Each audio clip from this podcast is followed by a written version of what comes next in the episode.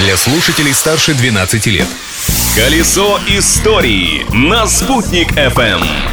Всем большой солнечный привет! Насыщенный денек сегодня. 14 марта – это День работников геодезии и картографии России, Международный день планетариев и православной книги. Мы же обратимся к книгам и материалам историческим. Чем еще примечателен этот день, расскажу я, Юлия Санбердина. Личность дня.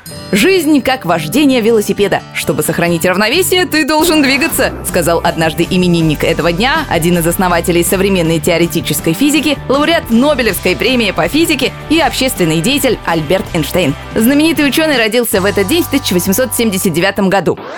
А когда Эйнштейну стукнуло 72, на его дне рождения был сделан самый известный его снимок. Фотограф Артур Сас попросил ученого улыбнуться для камеры, на что тот показал язык. Как написал сам Эйнштейн на одной из оригиналов фотографии, эта шутливая гримаса адресована всему человечеству. Этот снимок человечество оценило по достоинству. Фотография веселого ученого была продана на аукционе за 74 тысячи долларов. Изобретение дня. Технологический прорыв дня. 14 марта 1956 года американская компания Ampex представила видеомагнитофон.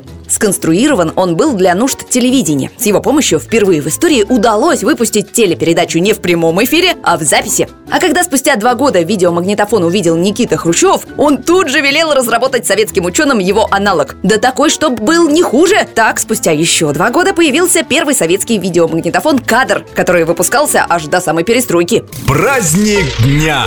Но в такой день вовсе не хочется просматривать какое-либо видео. Лучше выбраться куда-то на природу, тем более, что есть повод. Сегодня отмечается Международный день действий в защиту рек, воды и жизни. Кстати, у нас в республике насчитывается почти 13 тысяч рек.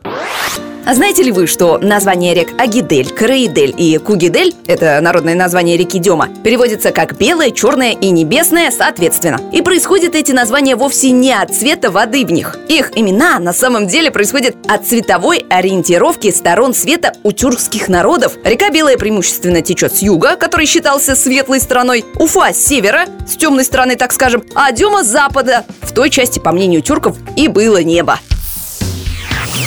А еще 14 марта – это прощенное воскресенье. Так что я, Юлия Санбердина, пользуюсь своим положением. Прошу прощения сразу у всей республики. И на этом прощаюсь. Новые истории из истории завтра, ведь в прошлом нельзя жить, но помнить его необходимо. Колесо истории на «Спутник FM.